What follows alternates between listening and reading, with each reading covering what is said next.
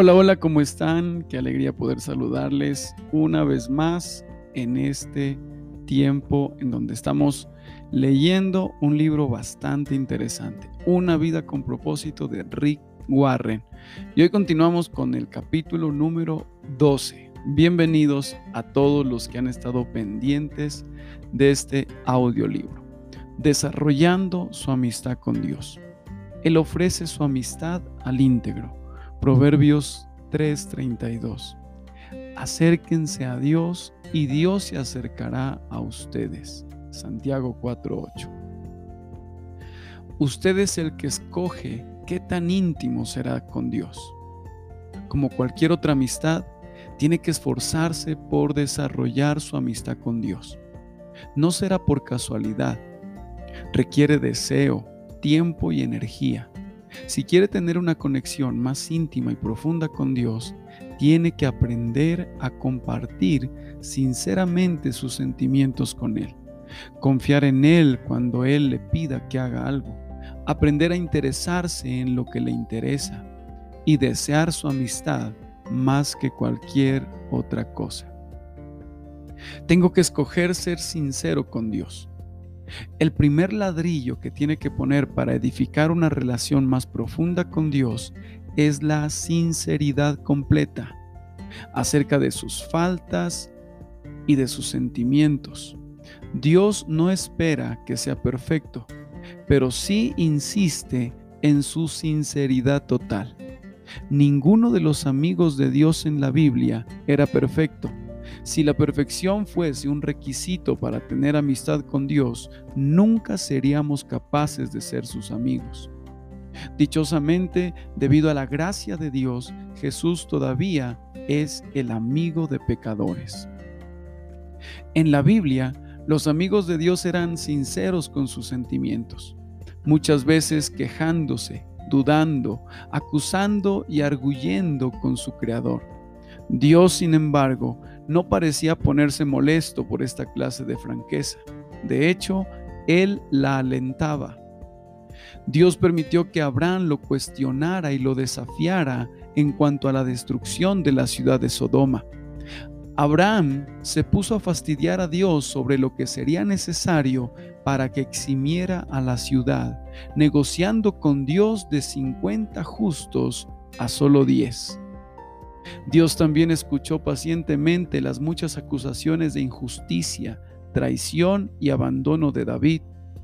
Dios no mató a Jeremías cuando él le declaró que Dios lo había engañado.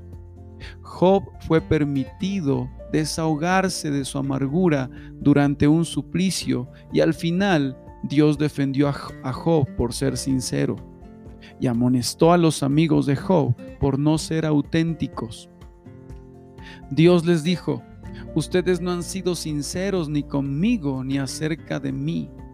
No con mi amigo Job lo ha sido. Mi amigo Job ahora pedirá por ustedes y aceptará su oración. Un ejemplo sorprendente de amistad franca fue cuando Dios expresó sinceramente su total repudio de la desobediencia de Israel le dijo a Moisés que cumpliría su promesa de darle a los israelitas la tierra prometida, pero él no iba a dar un paso más con ellos en el desierto. Dios estaba harto y le dijo a Moisés exactamente cómo se sentía. Moisés, hablando como un amigo de Dios, respondió con igual candor, mira, me pides que guíe este pueblo pero no me dejas saber a quién mandarás conmigo. Si soy tan especial para ti, revélame tus planes. No lo olvides. Este es tu pueblo, tu responsabilidad. Si tu presencia no nos guía a partir de este momento, cancela este viaje inmediatamente. ¿De qué otra manera voy a saber que estás conmigo en esto? ¿Conmigo y con tu pueblo? ¿Vas a viajar con nosotros o no? Dios le dio a Moisés Dios le dijo a Moisés, está bien, haré como tú dices, también haré, haré, haré esto porque te conozco bien y eres especial para mí. ¿Puede Dios tolerar esta clase de sinceridad franca e intensa con usted? Absolutamente. La amistad genuina se edifica en la transparencia. Lo que puede parecer como osadía, Dios lo ve como autenticidad. Dios escucha las palabras apasionadas de sus amigos. Él se aburre de las frases piadosas, estereotipadas y predecibles. Para ser un amigo de Dios, tiene que ser sincero con Dios, compartiendo sus verdaderos sentimientos, no lo que piensa que debería de sentir o de decir. Es muy posible que necesite confesar algún enojo o resentimiento que sienta contra Dios si en ciertas áreas de su vida se ha sentido robado o decepcionado. Hasta que maduramos lo suficiente para entender que Dios usa todo para el bien de nuestras vidas. Guardamos un resentimiento hacia Dios por nuestro físico, nuestro pasado, nuestras oraciones que no han sido contestadas, nuestras heridas del pasado y otras cosas que cambiaríamos si fuéramos Dios.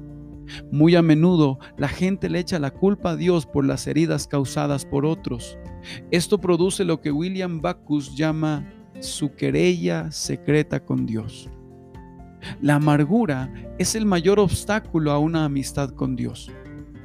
¿Por qué querría ser amigo de Dios si Él permitió esto? El antídoto, por supuesto, es darse cuenta que Dios siempre actúa con sus mejores intereses en mente, aun cuando es doloroso y no lo entiende. Pero dejar ir su, su, resentimiento y revelar sus sentimientos es el primer paso a la sanación. Así como muchas personas en la Biblia lo hicieron, dígale a Dios exactamente cómo se siente. Para instruirnos en la sinceridad transparente, Dios nos dio el libro de Salmos, un manual de adoración lleno de quejas, lamentos, dudas, temores, resentimientos y profundas pasiones, combinado con declaraciones de agradecimiento, alabanza y fe. Toda emoción posible está catalogada en los salmos. Cuando lee las confesiones llenas de emoción de David y de otros, se da cuenta que así es como Dios quiere que usted lo adore, expresando todo lo que siente. Puede orar como David. Derramo mis quejas delante de Él y le digo todos mis problemas porque estoy abrumado. Es alentador saber que todos los amigos íntimos de Dios, Moisés, David, Abraham, Job y otros tuvieron que luchar con la duda. Y en lugar de enmascarar sus dudas con frases piadosas estereotipadas, las expresaron francamente y en público. Expresar la duda es a veces el primer paso hacia el próximo nivel de intimidad con Dios. Tengo que escoger obedecer a Dios en fe. Cada vez que confía en la sabiduría de Dios y hace lo que sea que Él le pide, aun cuando no lo entienda, profundiza su amistad con Dios. Normalmente no pensamos que la obediencia es una característica de la amistad. Eso está reservado para los padres o el jefe o para un oficial superior, no para un amigo. Sin embargo, Jesús lo dijo claro que la obediencia es una condición para ser íntimos con Dios. Él dijo, son mis amigos si hacen lo que les mando. En el capítulo anterior señalé que la palabra que Jesús usó cuando nos llama amigos se refería a los amigos del rey en una corte real. Aunque estos amigos íntimos tenían privilegios especiales, estaban sin embargo sujetos al rey y tenían que obedecer sus órdenes. Somos amigos de Dios, pero no somos sus iguales. Él es nuestro amoroso líder y nosotros lo seguimos. Obedecemos a Dios no por obligación o por temor o por compulsión, sino porque lo amamos y confiamos que Él sabe que es lo mejor para nosotros. Queremos seguir a Cristo porque estamos agradecidos por todo lo que ha hecho por nosotros. Y cuanto más de cerca lo sigamos, más profunda se hace nuestra amistad con Él. A menudo los no creyentes piensan que obedecemos por obligación o por culpa o por temor al castigo cuando lo opuesto es la realidad. Porque hemos sido perdonados y liberados, obedecemos por amor. Y nuestra obediencia nos trae un gran gozo. Jesús dijo, los he amado así como el Padre me ha, me ha amado. Permanezcan en mi amor. Cuando me obedecen, permanecen en mi amor. Así como yo obedezco a mi Padre y permanezco en su amor, les he dicho esto para que sean llenos con mi gozo. Sí, el gozo de ustedes rebosará. Note que Jesús tiene la expectación de que hagamos solamente lo que Él hizo con el Padre. La relación con su Padre es el modelo de nuestra relación con Él. Jesús hizo todo lo que el Padre le pidió que hiciera, por amor. La verdadera amistad no es pasiva, toma acción. Cuando Jesús nos pide que amemos a otros, que ayudemos a los necesitados, que mantengamos nuestras vidas limpias y que traigamos a otros a Él, el amor es lo que nos motiva a obedecer inmediatamente. A menudo somos retados a hacer grandes cosas para Dios, cuando en realidad Dios se complace, se complace más cuando hacemos las cosas pequeñas en amorosa obediencia.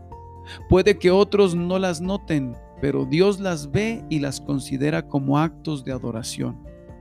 Puede que las grandes oportunidades vengan una vez a la vida, pero las pequeñas oportunidades nos rodean día tras día aún a través de actos tan simples como decir la verdad, ser amable y alentar a otros.